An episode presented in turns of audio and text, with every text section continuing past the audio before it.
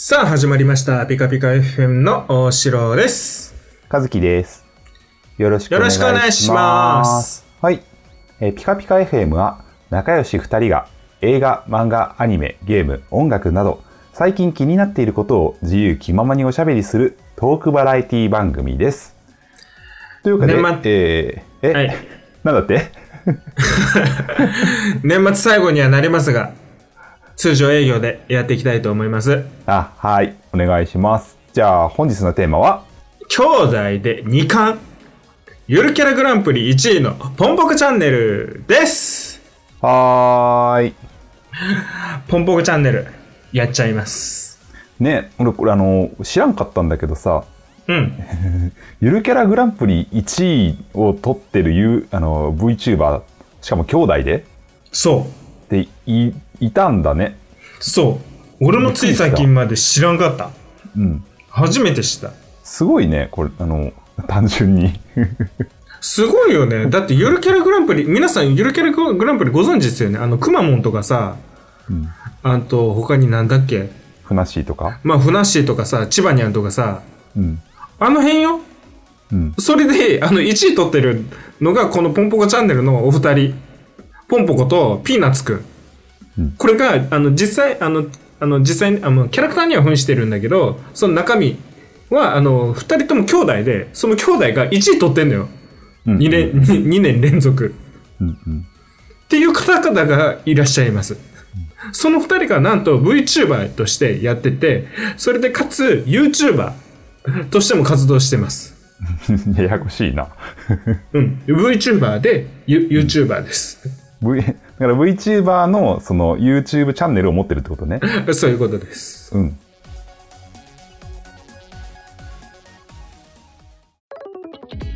彼ら、彼女らがすごいなって思ったのが、毎日更新してんのよね。アホだよ、マジで。あの、当たり前のようにさ、あのー言うてもここ最近はさ、毎日上げてる人ってさ、うん YouTuber さんいらっしゃらないけど、あの、毎日上げてるってアホだよ、ほんまに。うんうんうんましては分からんけど実際あの俺も最近知ってあの結構あのここ最近のちゃんと見るようになってるからあのじ実情う裏うーんあの自分たちで本当に毎日編集してやってるのかとかどうか知らんけどうん。あの裏方で編集さんがいらっしゃるのかとかまではちょっとさすがに分からんけど。でいるでしょあれは。いいないといないと無理でしょいないとそう無理なんにしても、にしてもよ、うん。でも自分でもやってるっていう風に言ってんだけど、にしてもよ、毎日はエグすぎる。うんん。とんでもないことだから、ほんまに。うん、だって収録もして編集もしてそうよ。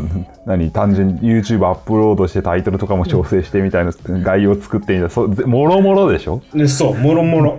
だし、あの、中身が他の方々と違うのが VTuber なんだよね。うんうん言ったらもう 3D モデリングしてるものに、プラス、あの、実写を使ってるっていうところで、もうどういうことっていう。うん そこに関しては、俺ちょっと正味映像のお仕事させてもらってるけど、どうなってるのかさっぱりわからん。どういう風に映像作ってんのかが、もう裏、裏、裏見たいぐらいよ。スタッフとして。どんな感じになってんやろっていう、なんか見たいぐらいなんだけど、すあの、言ったら、あの、なんだろうな、もう絆愛がそこにおって、企画をやって、で、なんだろうな、寿司100貫食いますみたいなとかさ。うん。いわゆるなんか一般的な、あのー YouTube でやってるような企画、メントツコールとかも、みたいな感じのやってたりするに、うんうんこれが実写だったらわかるんだけど、絆愛がやってるとみんな想像してみ、どういうことってなるでしょ？うん俺もどういうこと、どういう風に撮ってんのっていうのが気になってしゃあない。それを毎日あげてます。だから平気で普通にあの琵琶湖一周とかしたりしてます。それも何っていう話なんだけど、琵琶湖一周してるっていうの。うんっていう感じで、彼女、彼らは毎日更新しております。まずそれがすごいです。うんほだよ。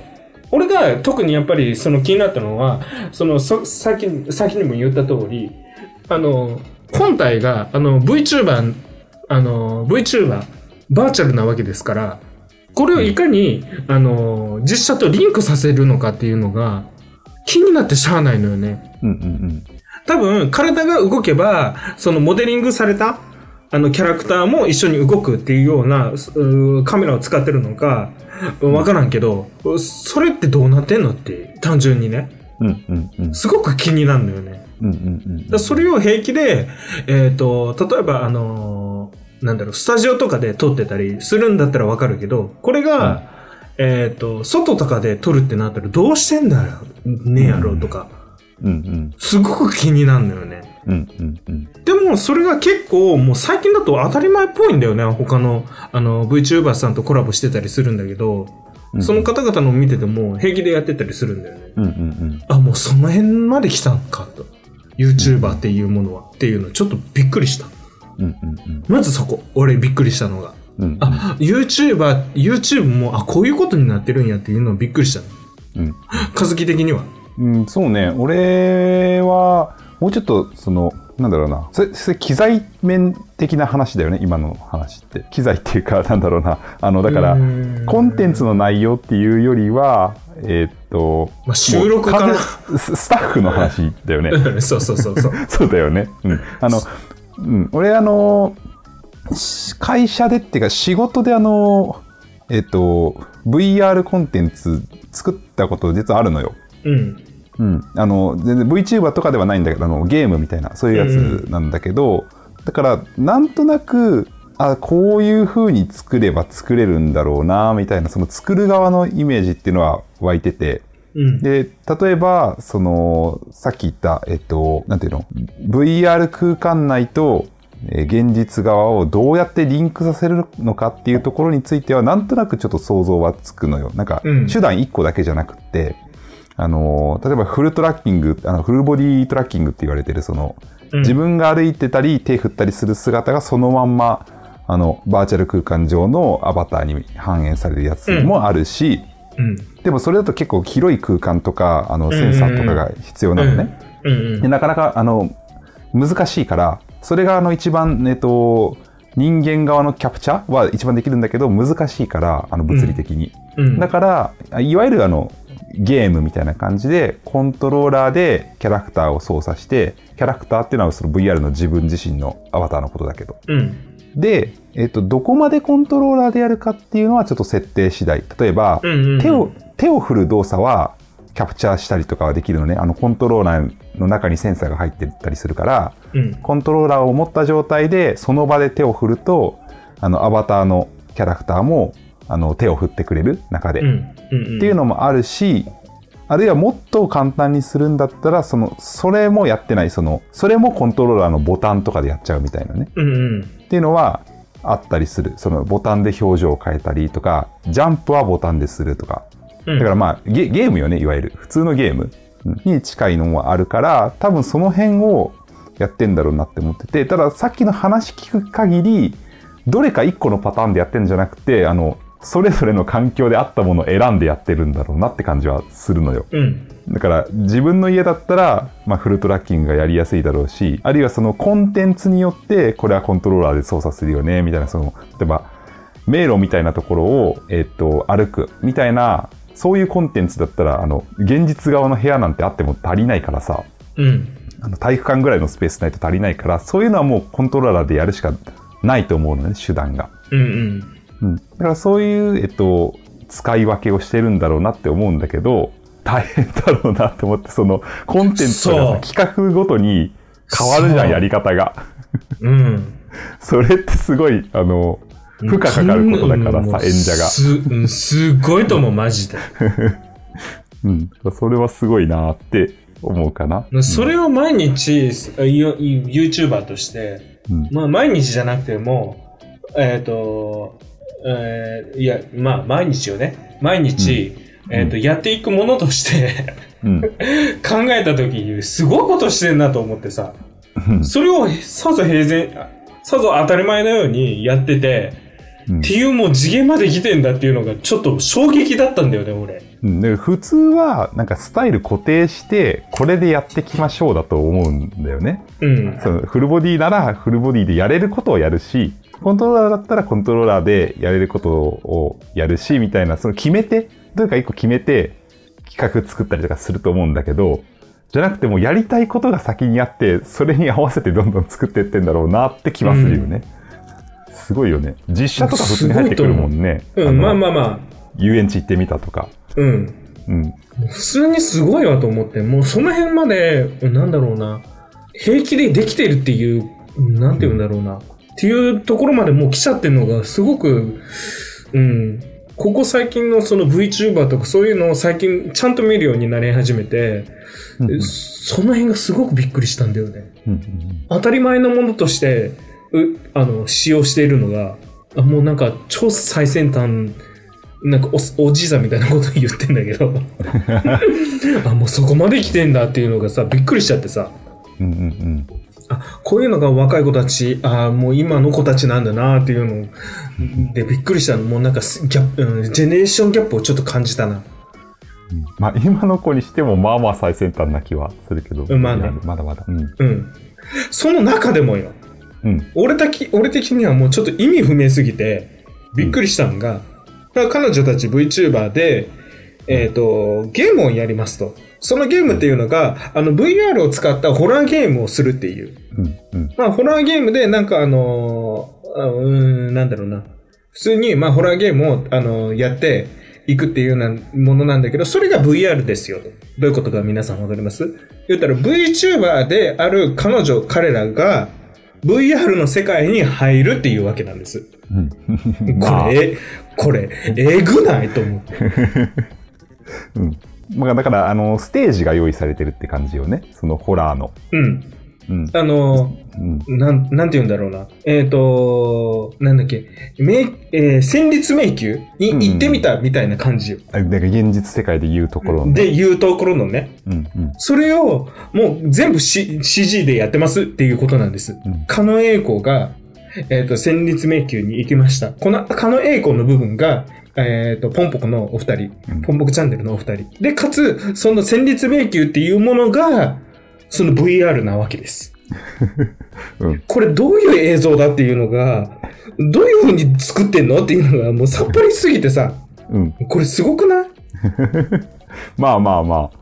まあ、でもまあ、その、戦慄迷宮行くって考えると、ちょっとわけわからんくなるけど、まあでも、あの、ゲームのキャプチャーよね？その、だからバイオハザードとかをさ、実況プレイしてる人いると思うんだけど、あの、V、えっ、と、VTuber じゃなくて、普通の実況プレイしてる人がいると思うんだけど、で、それってゲームのキャプチャー画面と、あと人によっては、その自分のプレイ映像を小窓で出してみたいなうん。感じでプレイしてると思うんだよね。うんそれは、えっと、自分を映すカメラとゲームを収録するそのキャプチャーっていうのかな、を使ってやってると思うんだけど、VTuber の場合は、えっと、自分を映すカメラっていうのがそもそもその、あの、ないからさ、VR の世界だから、だからゲームの中に、あの、登場できるんだよね、自分自身が。そう。それがもう、衝撃。うん。あの、VR チャットっていうなんか、なんていうのかな。まあ雑雑に言うと、あの、マインクラフトの世界って、あの、自分でワールド作れるじゃんね。うん。あの、組み合わせて。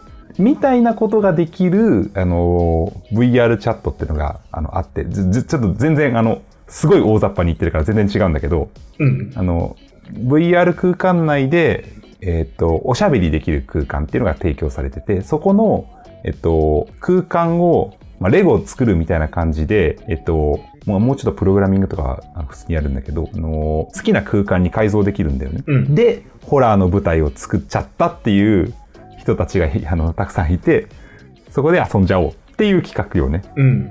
うん。すごいことだとは思う。だからさ、普通にさ、ゲームあってさ、そこにさ、自分の使いたいアバターをその中に入れることができるっていううんうん。のが、すうん俺すげえことだなってちょっと思ったんだよね。なるほどね。うんでもき、既存のキャラクターを使う、マリオを使うとかじゃなくて、もう自分のアバターをそこに入れて、その、大乱闘スマッシュブラザーズをやりたいみたいなことを言うてるわけですよ。まあそうね。あの、ミーファイターみたいなのがちょっと近いけどさ。まあそうね。うんあれはもう、あの、ミー、ミーの中で、えっと、ね顔を作れるっていう話だと思うんだけど、うんうん。じゃなくても、そのまんま自分が、あの、いけるみたいな感じそう。そうそうそう。うん。それだけでもすごいなと思ったんだよね。うんうんうんうん。で、その上でなんだけど、そっからゲームをするっていううん。ちゃんとカット割りとかがあったりするんだよ。これどういう風にまず映像できてんのっていうのが、不思議でしゃあないのよね。うんうんうんうん。これ、いそのね、あのー企画を、にしますっていうので、合わせて、どういう風にできてるって、と思うっていうのを話した時に上がってきたのが、これ一度ロケハンしたやろっていう。うん。ロケハンしないとそんな面白い映像撮れへんやろっていう。うん、どこでどういう怖いことが起こるか分かってないとそのシーンが収められないもんね。そうそうそう。じゃないとできないだろうっていうのはあるかもしれんし、うん一応あの映像としては2人だけ、ポンポコチャンネルのポンポコとピーナッツくんだけ2人だけ映ってるけど、実はもう一人スタッフとして言ったらカメラマンがいるんやろと。うんっていうパターンがあるんだとしたらもうこれロケだよね。すごくない？これ。うん、VR のゲームにロケ、ロケしに行ってるわけですよ、皆さん。まあそうなるね。それやってるかはちょっと分からんけど。わからんけど、わからんけどね。でも、そう考えるとすごいし、別に、じゃなくても、あの、カメラマンじゃなくても、二人がそのカメラを設置して、うんそれで撮ってるんだとしても、それでもすごいよね。うんうん、まあそうね。うんっ。ていうのが、もう不思議でね、しゃあなくてさ、俺はもうちょっと、あ、もう次の事件行っちゃってるなっていうので、ちょっとまだちょっと追いつけてない部分あるんだけど、うんこれとんでもない、もう、いところまで行ってんなと思って。言ったら、あの、自宅の中で外に出て映像を撮ることができる。で、ゲーム、ん？なん、なんだろう。自宅の中にいて、体感型ゲームをしているっていう。うんうんうん。これがすげえなと思ったんだよね。だから、あれでしょ？年末の、あの、今年はないらな、ないけどさ、あの、笑ってはいけないってあるじゃん。うん。あれを自宅でそれぞれやってるってことだよね。そう。もうそこまで来るともうすごいなって思っちゃってさ。うん。あもうその辺の次元まで来てんだなと思ったし、もうゲームもそういった VR を使って、そういう風に楽しむっていうところまでもう行っちゃってんだなと思うと、もう感動だよね、ただただ。もうそ、それを考えると、この VR っていうものが、もう可能性がもうすごく満ち溢れてるなっていう風に思ったんだよね。うんうんうんうん。そうね、そうね。だから、もう言うたら、それこそもう、もう多分やってるんでしょうけど、もうあの、どっかのアーティストさんがライブをします。それが VR を使ったライブですってなった場合、うんもうどこからでも、そのアーティストさんのライブを見れる。その臨場感とか味わうことができるって、もうなんか新たなライブ形式うん。新たなライブ体感、体験をすることができるっていうところになってくると思うんだけど、その次元に行っちゃってんだよね。うんうんうん。そうね。だから、あのーなんて言うんだろうな。いろいろ制約がなくなるから、今までできなかったそのライブ表現もいろいろできるようになる。例えば、わかりやすいところで言うと、その、観客がステージに乗るっていうことは普通できないじゃん。うんうんうん。だけど、VR ライブだったら、その、まるで、えっと、その演演者っていうのかな、歌手の人のすぐ隣で聴いてるみたいな体験もできるはできるうん。し、まあ、他のところで言うと、その現実ではできないような、例えば空飛んだりとか、うんうんそういうことも全然できる。うん。うん。うん。それを自宅でできるっていうのが、そう、そうだね。自宅でそうだねもう。そこまで行くともうすごいよね。うんうん。自宅で臨場感を味わうっていう、ライブを楽しむことができるっていうところがもう VR のもう可能性だなっていうふうに考えたら、もう未知数やなっていうのを感じたんだよね。うんうんうん。面白いところまで来てんなと思って。そうね。俺なんかあのテレビで見たんだけどさ、あのうん場所の制約、そのだから自宅から参加できるっていうことは、あうんの時間の制約もなくなるみたいな話があってさ、うんうんうん。あの、なんか VR 空間内で、えっと、お悩み相談みたいな、その子育ての悩みを抱えている人たちうん、が相談する、えっと、部屋っていうか、イベントっていうか、がうん、あるらしいんだけどさ、あの、子育ての話だから、あの、昼間とか子供があの普通に起きてて世話しなくちゃいけないから、あの、難しいと。で、そういうのやるんだったら、もう子供が寝た後の夜とかに集まってやるしかないんだけど、うん。あの、夜から 街出てってどっか集合してさ、話すって、まあまあ現実的じゃないじゃん。うん。それこそ女性とかさ、あの、お母さんとか普通にうん。多いからそういう集まりって。が、VR 空間だと夜10時から開始して集まってっていうのができるし、あの、アバターだからみんなその顔自体は、なんていうの、初対面でも別に、うん。あの、問題ないっていうか、うん。すぐ、あの、仲間と溶け合えるように話せるから、やりやすいみたいな話をうん。してて、わ、それすごいなって思って、コミュニケーション、なんか、ただ単にさ、俺俺からしたら、あの、自分の好きな見た目になれるなとか、それぐらいは別に思ってたんだけど、うん。あの、夜街出歩出歩く怖さっていうのがなくなるっていうのを聞いて、うんうわそれ、すごいか現実から解放されてるなって思ったんだよね。うん。う。うんん。だから、なんか、VR になることによって、できなかった、その現実の枷を取るっていうのは、どんどんできていくんだろうなって思ったな。うん。うん。そうね、解放だよな。うん。そう。ちょっと不思議だったんだよな、いろいろ。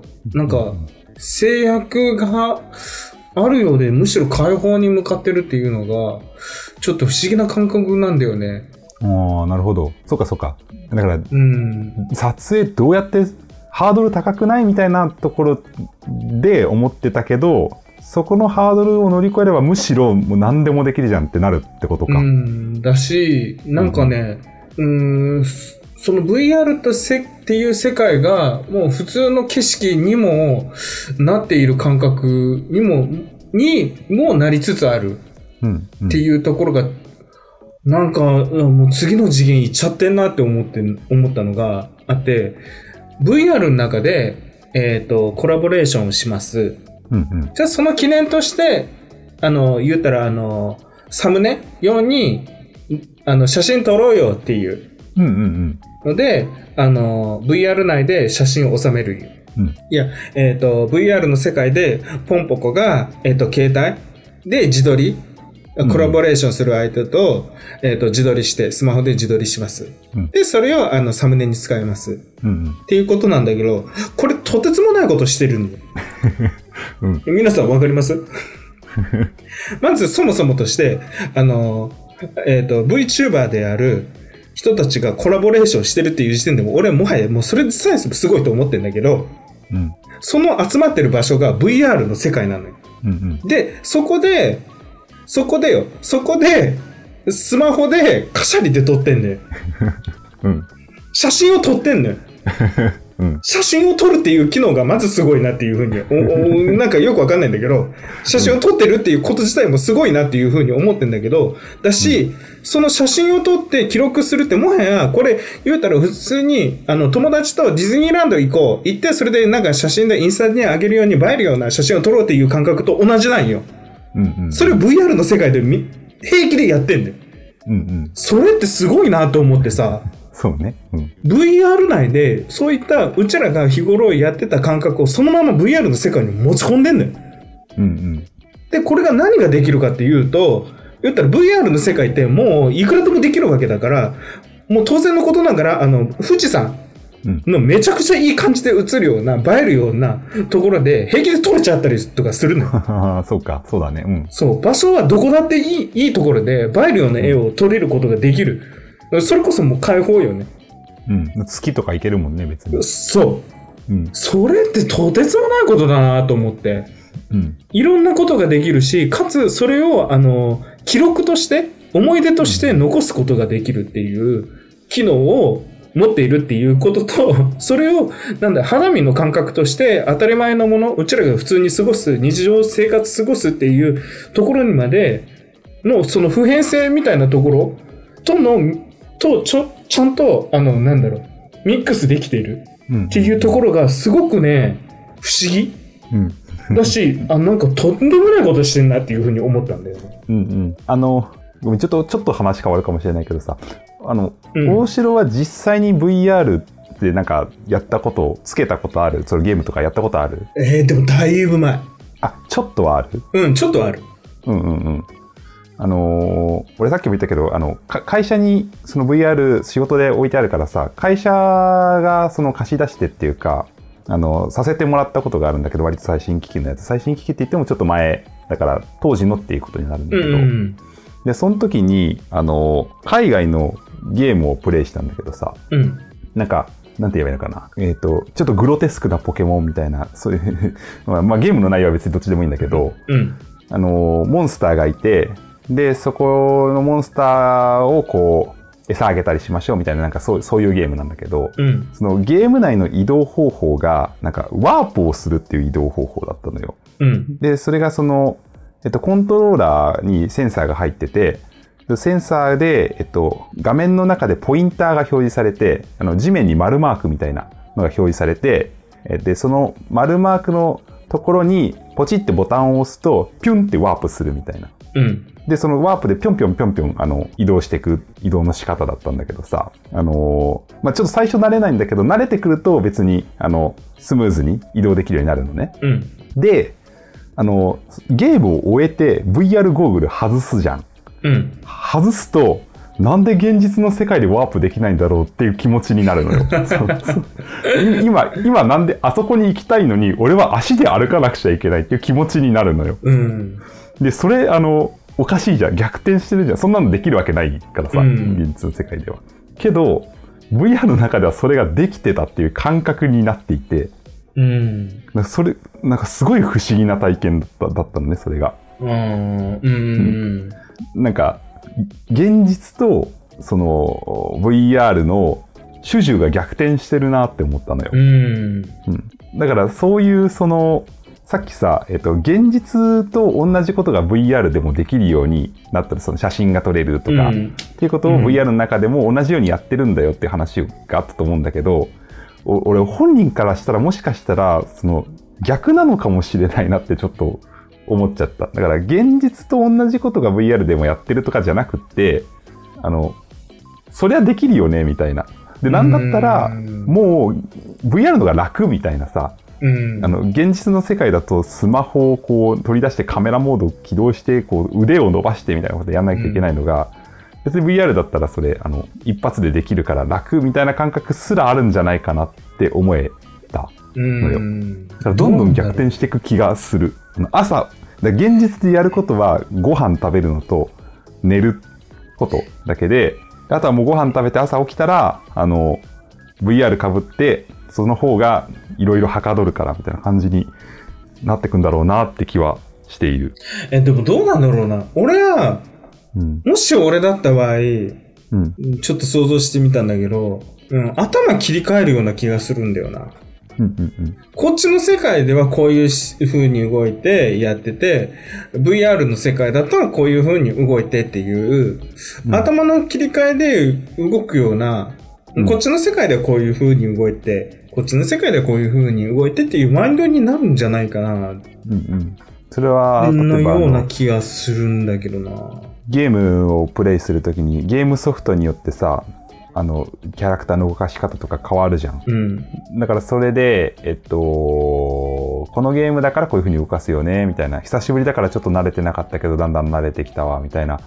っていう感覚が現実と VR とでもう起こってくみたいな感じってことかな。うーん。いや、いや、うーん、なんだろうな。うーん、なんだろうな。多分、もはや多分 VR の世界では VR の世界での、なんだよ、人格っていうものがある、あるような感じがしてて、で、それが VR の世界の自分と、えっ、と、現実世界での自分っていう、っていう、この二人の自分がいるっていう感覚のもと動いてるような気がするんだよな。うんなるだから、現実世界では重力の下で、うちらは人間は動、あの、キャラクターとして動いている。うんい。や、こんなん煩わしいな、みたいな。なんですぐぴょいって動動けへんの？っていう一方で、こんだけ汗かいて、うん行ったらあ気持ちいいんだっていう、とか、うん。えっ、と、こんだけ頑張って歌うと、こんだけスッキリするんだっていう、体の感覚が現実世界ではあるな。うん。うん。でも、あの、VR の世界だと、こんなピュンっていう風に動けて、あすごく体が動かしやすいなっていう風に感じれる場所なんだな。っていう感覚だったりすんのかなとかちょっと思った。うんだから、ポンポコチャンネルの、うんポンポコとピーナッツくんが、どういう感覚、体の感覚で動いてるのか気になる。うんそれ思ったわ。ポンポークチャンネルだと、あの、VR 空間の、えっと、作品もあれば、現実空間の作作品もあれば、両方その同じぐらいっていうか、うんやってってるから、で、おあの、ちょっと見ただけだと、別にキャラ変わってるように思えないのよ。うん。その、さっき言った、その別のうんうんうん人,、人格っていうか、のように全然思えない。もうずあの全部同じ。うん。いや、まあ、それは同じ人なんだけど、あの、テンションが全然変わんないから、VR も、現実も。だから、うどういう心持ちで、いや、あの、どう頭切り替えてっていうのは確かに気になるところだなって思ったな。あと一つ気になるのが、あの、うん言うたら、えっ、と、アナログとデジタルの、うん。まあ言うたら中間的なところだと思うんだけど、うん記録としてどう残ってんだろうっていう。あ、記憶として。うんうんうん。言うたら、昔こんなことしてたよねっていうのが、うん。言うたらバーチャルのん自分の記憶の仕方をしてんのか、うんうんこのリアルタイム、あの、じ、実、実物の自分として記録、記憶に残ってんのか、どっちなんやろうなっていうのはすごく気になる。うん。あの、俺からする、俺の経験からすると、もう完全自分だよ。自分の記録として残る。その、顔を振り向いた時にそこに世界が広がってるからさ、ゲームとは思えない。だから、なんて言うんだろうな。うんディズニーランド行った時にさ、そこ、その、うーん、なんて言えばいいんだろうな。分け、分けて考えないじゃん。ここはディズニーの世界だから、どうこう。みたいな、そそういう考え方別にしないでしょ？とか遊園地行った時に、ここは遊園地だから遊園地のモードになって、みたいな、なんかそういうことって考えないじゃん。俺今おかしなことを言ってるんだけど、そんな考えないから。でも、その時に、その時行った時に自分は、その VR のうん。キャラクターになってたうん。としたら、うん。どう、どう思う？うん、身長とかが変わったらもしかしたら、ちょっとそのわかんないけど、VR 時の記録として残る、あ記憶として残るかもしれないけど。で不思議なアリスの、うん。のせの世界観に行きますっていう風になって、その時に自分の格好はそのなんだろう、トランプマン的なのになってたとしたら、うん。どう、どういう風な記憶として残るんだろうっていう。まあでも基本その自分自身のってなると思うな。その、えーっと、なんて言えばいいんだ。あの VR やってる時ってさ、自分の姿は普通、あの、通常見えないのよ。まあまあまあうん鏡とか見れば見えるけど。うんうん。うん。だから、プレイしてる間はそこまでその意識しない気がする、うん没頭するから。だから自分自身の体験として記憶に残ると思うん。でう。もさっき言ったポポケモンのさ、ゲームもさ、う。うん。あの、VR のゲームでこういうのあったな、じゃなくて、こういう景色を見たなっていう記憶で残ってるのよ。うん。こういうゲームをやったじゃなくて。だから、そういう感じになるんじゃないかなって思う。でも、これがさ、あの、言ったら、ポンポクチャンネルっていう YouTube で動画として残ってるんよ。うん この動画として残った時には、もちろん当然、あの、VTuber の姿うん。で残ってる。だとしたら、自分の記憶もそっちになってるんとちゃうかってもちょっと思ったんだよね。うんうん。ああの時あああんな感じやったな、自分っていう、その、あの時の自分っていうのが、うん。VTuber の姿なんか、それともリアルな自分なんか、どっちなんだろうっていう。なるほどね。どっちだろう。でも VTuber の時じゃないかなって思うけど。これがね、どうなんだろうなっていう不思議でしゃあない。人それぞれなのか、どうなんだろうなっていうのは気なんだよね。自分っていう存在をどういう風に見ているんかなっていうのがすごく気になる。うん。うんうんうんうん。だからアバターと、もう、アバターがアバターじゃなくて、本当に自分と思えるみたいなことよね。うん、うん、うん。そのだから極端な話、アバターにこうナイフがぐさっと刺されたら、うわ、痛いって思っちゃう。その、うん、うん、うん。VR 空間内じゃなくて映像とかでそれを見た時に、あのー自分に対してなんかされてるって思っあの感じるってことだよね。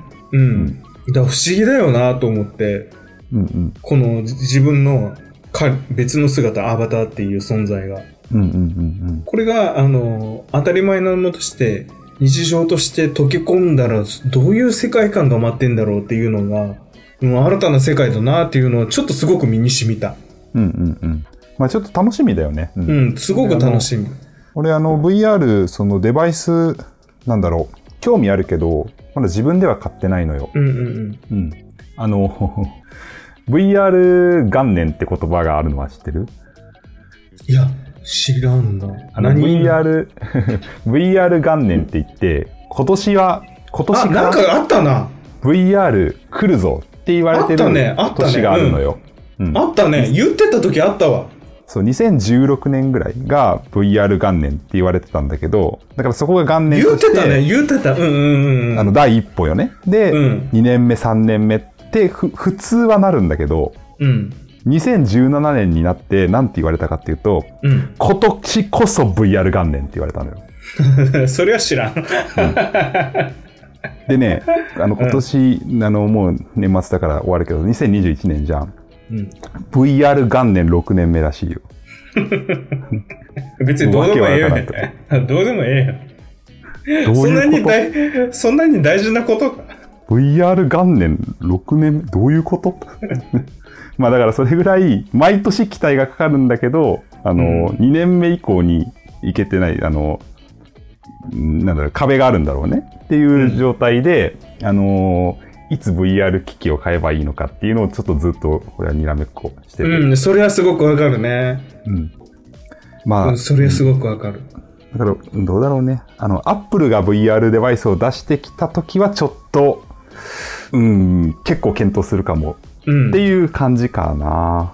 ううんん。だと、うん、すごく面白い、こんなにも VR っていうものが面白いんだなっていうものが、をすごく、うん、発見させられたな。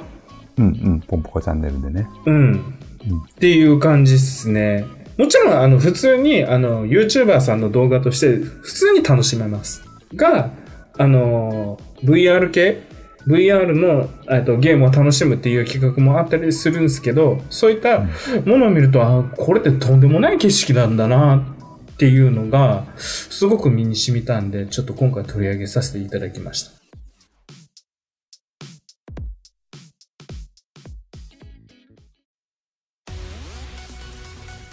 まあ普通にポンポコチャンネル、あの、すごく、あの、リズムのいい、あの、兄弟、ボケツッコミしてますんで、ぜひともそれ見てほしいです。単純にシンプルに面白いんで。うん、面白い。普通に面白い。あの、VTuber、あの、YouTuber さんとして。なんで、一度、とりあえず見てもらって、見てもらって、そんで、なんかこういったことになってるんや、今の VTube, VTube 世界っていうの。多分普通に発見も大きいと思う。いろいろ発見できるところ大きいと思うんで、その辺もちょっと含めてちょっと見てほしいなと思います。えいかんせん、あの、そんなことも知らずに、あの、ゆ ほんまにゆゆるキャラグランプリ撮ってるっていうのもマジびっくりしたんだけど。びっくり。う んえ？って。というわけで、気になった皆様方、よければ見てってってください。よろしくお願いいたします。はい。はい。というわけで、年末はこれです。終わりにしたいと、終わりにしたいなと思います。はい。えー今日の感想や、まあ、今日じゃなくてもいいよね。今年の今までの回などの感想等々、えーあるいは、えー来年、えー今後話してほしいことなどあれば、えー、Twitter ピカピカ FM まで、もしくはハッシュタグピカピカ FM をつけて、えー投稿いただけると僕たちが見つけやすいので、えーぜひ皆さんよろしくお願いします。はい。というわけで、次回はもう来年になります。来年、一発目、皆さんバタバタしていらっしゃると思います。そんな皆さんはちゃんと利用してますか？ちゃんと皆さん、TVer 利用してますか？うんちょっと TVer についてお話ししたいなというふうに思っております。はい。超窓口広いけど。まあ、TVer を使ったテレビの見方のなんか移り変わりとか、そういう話ができるといいかな？そうですね。うんまあ TVer ってこんなにすごいんだっていうのを、ちょっと話せたらなというふうに思っております。というわけで、来年、えっ、と、とりあえず、えっ、と、今年2021年、皆様方ありがとうございました。来年も2022年になりますね。2022年もよろしくお願いいたします。お願いします。というわけで、本日は以上です。ありがとうございました。バイバイ。良いお年を。